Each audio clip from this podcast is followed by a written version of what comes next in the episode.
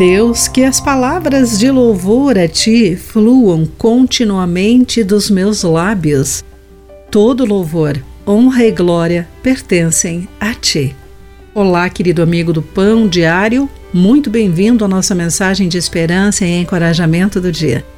Hoje vou ler o texto de Mike Whitmer com o título Para quem é a honra?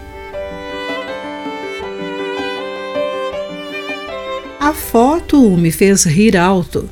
As multidões haviam se alinhado numa avenida mexicana agitando bandeiras e jogando confetes enquanto esperavam o Papa passar.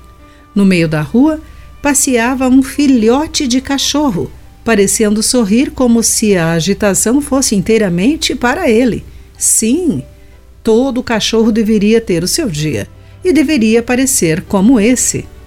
É engraçado quando um filhote rouba o show mas, se nós nos apropriamos do que pertence aos outros, isso pode nos destruir. Davi sabia disso e recusou-se a beber a água que seus poderosos guerreiros haviam arriscado a vida para conseguir. Ele dissera, melancolicamente, que seria ótimo se alguém fosse buscar água no poço de Belém. Três de seus soldados o obedeceram literalmente. Eles romperam as linhas inimigas, puxaram a água e a levaram a ele.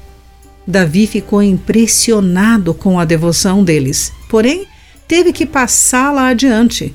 Ele recusou-se a beber dessa água, mas derramou-a no chão como oferta ao Senhor.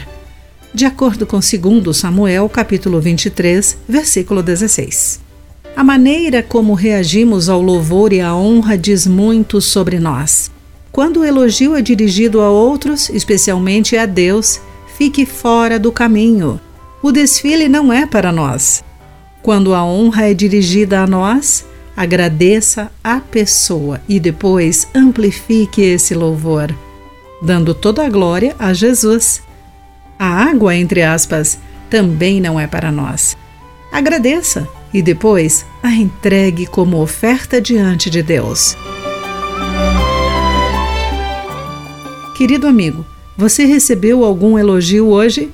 Como seu coração reagiu? Pense nisso. Aqui foi Clarice Fogaça com a mensagem do dia.